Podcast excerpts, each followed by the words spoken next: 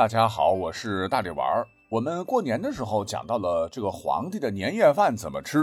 那今天是正月十五，咱们有句老话，这个十五不过完，不算过完年。正好呢，还有一篇听友的投稿，换作古代皇帝的娱乐活动比春晚哪个好？我觉得如果错过今天，可能时效性就没有了啊。我们今天呢，就特别加更一期。那还记得咱们上回聊了皇帝怎么吃，发现他们的吃都挺家常的。就算是国宴吃的也都是平平常常的东西，说实话不比我们现代人吃的丰富。俗话说吃喝玩乐嘛，那再来看看在古代皇帝都玩什么呢？跟他们相比，咱们的娱乐活动是不是更胜一筹呢？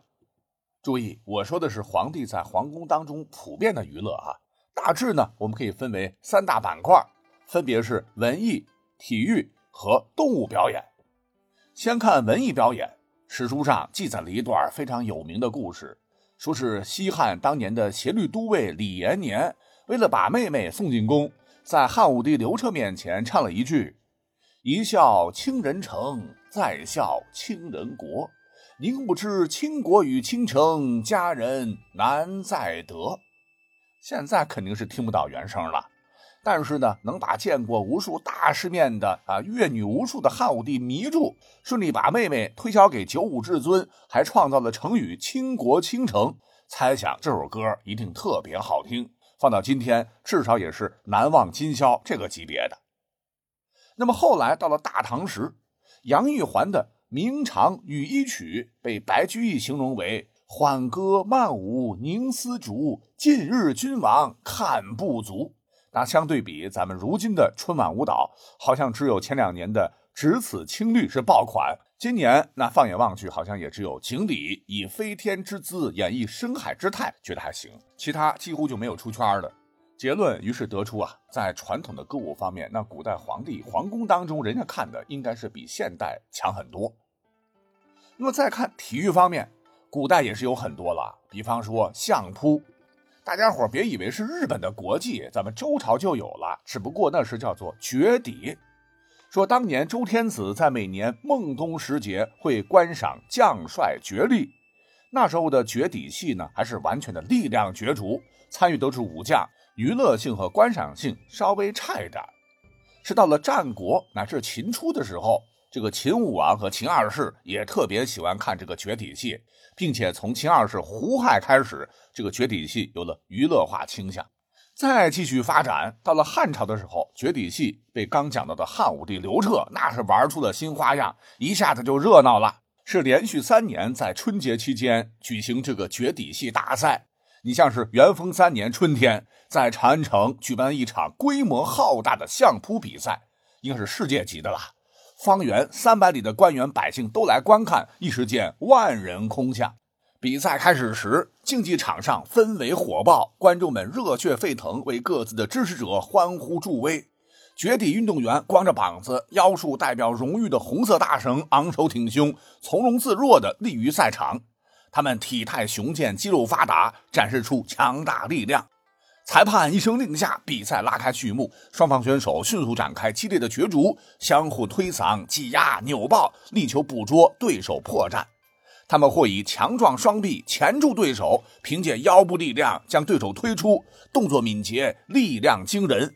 观众们是聚精会神，不时惊叹不已。最终，经过一番激战，一位体型庞大的选手凭借实力和精湛技艺脱颖而出。不光是看台上的皇帝。围观的文武百官和一般百姓都起立鼓掌，为他们欢呼胜利。那是怎样的排山倒海的气势！那么再说汉代之后，这个绝底戏啊依然繁荣。《三国志》就记载，三国曹操直接将其列入百戏之中，从此绝底戏成了王宫必备的娱乐项目。南方的吴末帝孙皓更好玩，特别喜欢看女子绝底戏。还让女子头戴金步摇，不穿衣服，裸体相扑，能做出这种事情，怪不得他是亡国之君。除了绝底，还有一样娱乐活动在古代也很常见，这就是投壶。那么据记载，从春秋战国时就出现了。当时的投壶特别复杂，《礼记》中说，当年玩这个投壶，主人要对客人说：“家里有汪屎少壶。”就是说家里面有粗糙简陋的壶和剑，咱们玩投壶吧。其实他们准备的都特别精美。如果说客人同意玩投壶了，但是谁先来呢？还是要谦让一番，通常是三次，然后才能正式开始投壶。要求双方是一心一意，精神高度集中，绝对不能聊其他的东西，也不能懈怠。这个玩法非常的复杂，先是要确定距离，根据参与者的年龄和技能水平确定投壶的距离，然后再开始比赛。首先由第一位参赛者投壶，每人投四支箭，以投入壶内的箭矢多少决定胜负。再有呢，就是计分与判定胜负，在规定的时间内投入投壶内的箭矢数量多的一方为胜者。如果双方投入的箭矢数量相同，则可以加时赛决定胜负。总之，弄得好像有点像奥运会正式打比赛，太累了。于是后人呢对投壶进行了改良，而这个还得提到刚才反复说到的汉武帝刘彻啊，因为刘彻特别喜欢投壶，很注重竞技和游戏。就把之前那套形式化的东西都省略了，没有了这么多的规矩哈。投壶在全国那也是风靡一时，甚至是到了魏晋时期风靡了几百年。这个不光宫里边哈，王公贵族都喜欢。又经过改进，壶两侧增加了双耳，投壶的花样也增加了，什么一耳、贯耳、倒耳、连中等等玩法都有了。篇幅关系，咱就不能介绍了哈。是到了清朝末年的时候。社会动荡，西方潮流玩法传入，投壶才逐渐的退出了历史。投壶讲完，其实啊，古代各种球类也是宫廷娱乐活动的重要组成部分。像汉武帝、曹操、赵匡胤、宋徽宗等等吧，都特别喜欢蹴鞠，而且唐朝还特别喜欢打马球。在太宗李世民的眼里，这个打马球不仅是娱乐，还能上升到国防啊，因为唐朝初年嘛。经常和突厥、吐谷浑发生战争，唐太宗就认为，想要战胜游牧民族，就必须有强大的骑兵队伍。具有竞技性和娱乐性的马球运动，可以锻炼骑术，还可以增加军队战斗力。那唐代马球的参赛用马一般都是军马，比赛用球是木质的空心球，表面涂有朱红色的漆。这样的彩绘球增加赛事观赏性，同时也更加醒目，引起球员和观众的注意。值得一提的是，在比赛场地上，唐代马球场分为军队的军用球场、宫廷中奢华的有围墙的专用场地，还有贵族们的私人球场。在进行马球比赛之前，教坊的乐官会先奏西域的秋子乐，在皇帝入场之时会演奏《凉州曲》，奏出激昂的音响效果，为激烈的比赛营造紧张欢快的氛围。在比赛中。若一方进球，将会击鼓咚咚咚，以示胜出一球。唐代马球的这个比赛为双球门比赛，球门设在球场的两端，球门两端设专人看守，负责检查球是否进入球门。那听我这么一描述，就发现啊，这确实是一个贵族运动，一般人可真玩不起。那篇幅关系，我们一口气就说完了前两项，那么重点再来说一说宫廷娱乐古代的重头戏——动物表演。当年皇宫大内其实会豢养很多的动物，有观赏性的狮子、老虎、大象、豹子，以及娱乐性的放鹰、赛狗、斗鸡、斗蟋蟀等等。就此史书记载的比较多。你像是汉代的成帝特别喜欢斗鸡，微服出游时也带上几只斗鸡，以及南齐萧昭业在宫中养了好几千只鸡。唐玄宗李隆基也是如此，也养了几千只的斗鸡。就是不晓得，哼，他们在仓皇出逃的时候，这些鸡都怎么处理了？可能就变成烤鸡了。喜欢斗蟋蟀的这个皇帝啊、大臣呐也有很多。你像南宋有蟋蟀丞相贾似道，明朝朱瞻基也是深谙此道。就连明朝的小皇帝朱由崧，那时候都啥样了哈，还为蟋蟀是一掷千金啊。总之，这些宫廷的这个娱乐活动听起来就很不务正业了。虽说啊，我们对于这个清朝的皇帝都不太感冒，但是啊，实话讲，在这方面哈，我觉得清朝皇帝整体来说要好一点。只是那皇帝也是人了啊，有人就有娱乐的需求，因此在这个清朝的宫廷还是有很多的娱乐活动的。下面咱们可以重点介绍一下哈，因为咱们国家呢是农业大国，古人无论做什么事情都讲究顺应天时，娱乐活动也是如此。在清朝，据史载曾流行过。年前年后打太平鼓这个活动，所谓太平鼓又叫年鼓，用铁圈和动物皮做成。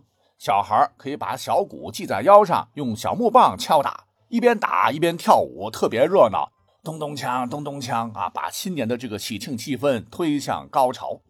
尤为值得一说的是，哈，清朝的在宫内的大小主子们还特别喜欢玩角色扮演，有点像现在的 cosplay 啊。他们有很多过家家的小玩具，你像中国传统的茶具、桌椅啦，小篮子、小筐啦。高端点的如银船、各种戏曲人物等等，应有尽有。这些小玩具做工啊特别精致，像这个小银船，船体会雕刻麒麟，船舱上有亭台楼阁，船底有轮子，船尾上可以上舷。虽然是船，但是可以在地上跑。除了这些传统的玩具，皇宫中的小朋友还能玩西洋传过来的什么小飞机、小火车、轨道。甚至是现在小朋友玩的这个洋娃娃，他们早就玩过了啊，并且他们的洋娃娃还会动，能眨眼，胳膊腿都能卸下来再装上，不比现在的差。那小孩有玩具，大人也有啊，并且这些玩具咱们现在看起来都特别的精巧。你像十载乾隆二十九年，西洋某国曾进献了十八个机械灵人，都是用铜做的，心、肺、肾脏等器官都是用零部件拼凑出来的。这些人呢，不仅能够自个儿从箱子里走出来，还能演西厢记。